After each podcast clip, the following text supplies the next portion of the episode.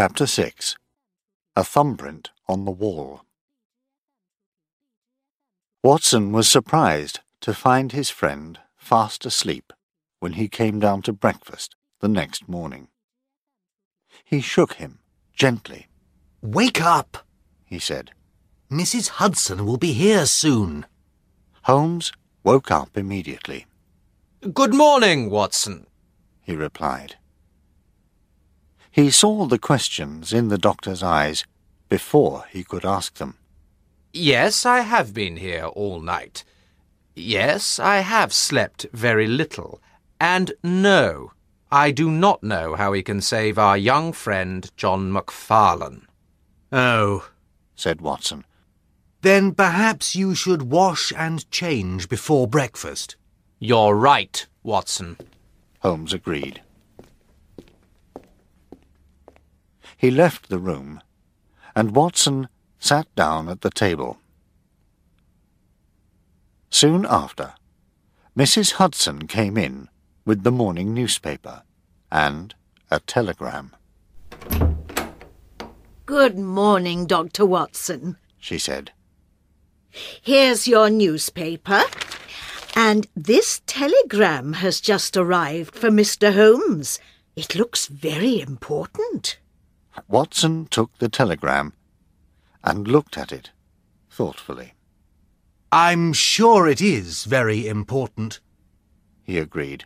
Perhaps it's about Mr. Macfarlane.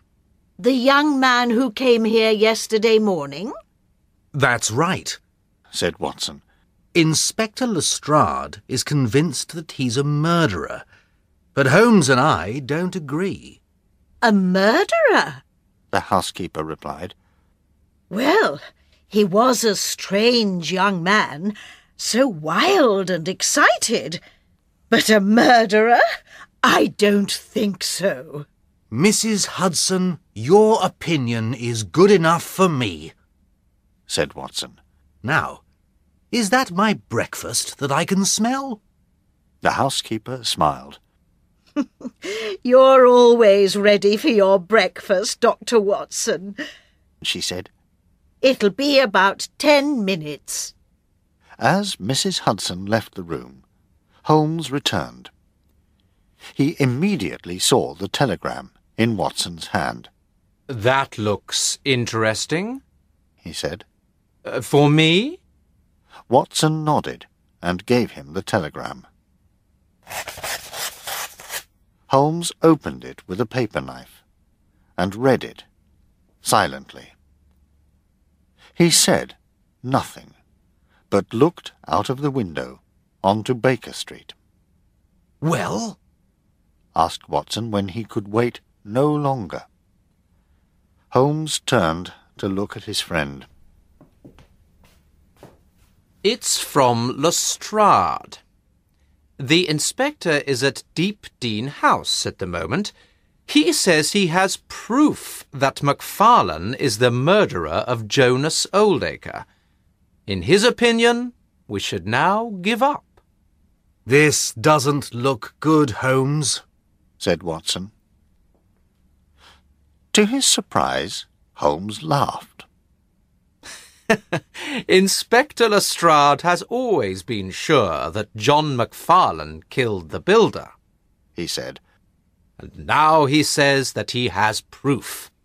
Well, let's see his proof. This is not the time to give up, Watson. We'll go to Norwood immediately. But Holmes, said Watson, it's still very early, and... Just then, Mrs. Hudson arrived with their breakfasts. And you haven't had your breakfast, Holmes went on with a smile. All right, Watson. We'll go after breakfast. I'm sure that Inspector Lestrade's proof can wait. Holmes ate nothing himself, so Watson enjoyed a very large meal, and it was after nine o'clock when they left Baker Street. They took a cab to the station, and it was not long before they were at the front door of Deepdene House. Watson rang the doorbell.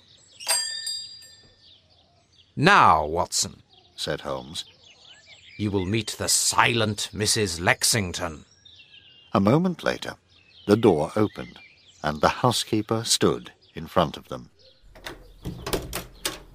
Mr. Holmes, She said, how can I help you? Good morning to you, Mrs. Lexington. said Holmes. This is my good friend, Dr. Watson. Is Inspector Lestrade here? He is. The housekeeper replied. Please take us to him. Holmes and Watson went in and followed Mrs. Lexington to the back of the house. Lestrade was sitting at a table. He looked very pleased to see them. Mr. Holmes, Dr. Watson, good morning. He said, standing up. You've come to see my proof, I suppose. That's right. Holmes agreed with a smile. I am very happy for you, Lestrade, that you were right all the time.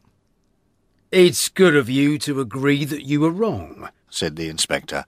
As for me, I never thought that MacFarlane was innocent. The man is a murderer. I'm sure that you are right, Inspector. Holmes agreed. Uh, but perhaps we can see your proof now. Of course. said Lestrade. Come with me. He stood up, and Holmes and Watson followed him into the hall, Here, said the inspector. look at this. Holmes and Watson crouched down to look at a bloodstain on the wall. It's a thumbprint. Lestrade explained. John MacFarlane's thumbprint. Are you sure? Asked Watson. Oh, yes. Lestrade replied. That is John MacFarlane's thumbprint. I'm sorry, Dr. Watson, but your young friend killed Jonas Oldacre. He will die for this crime. Holmes looked very thoughtful, You're very quiet, Mr. Holmes. said the inspector. Do you have nothing to say? Holmes stood up.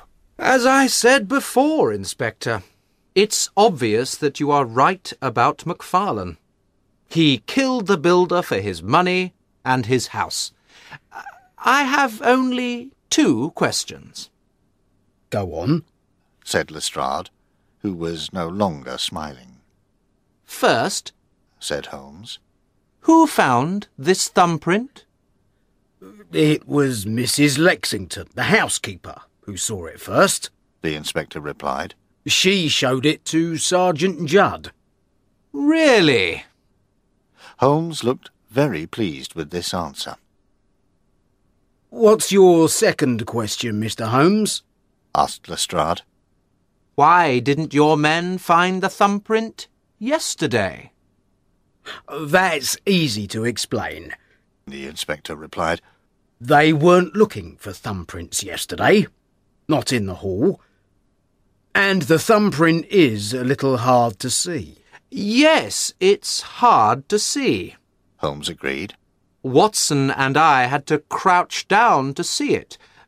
But Mrs. Lexington saw it. Perhaps she was washing the floor. I suppose that you are sure that the thumbprint was here yesterday, Inspector? Of course it was. Lestrade replied crossly.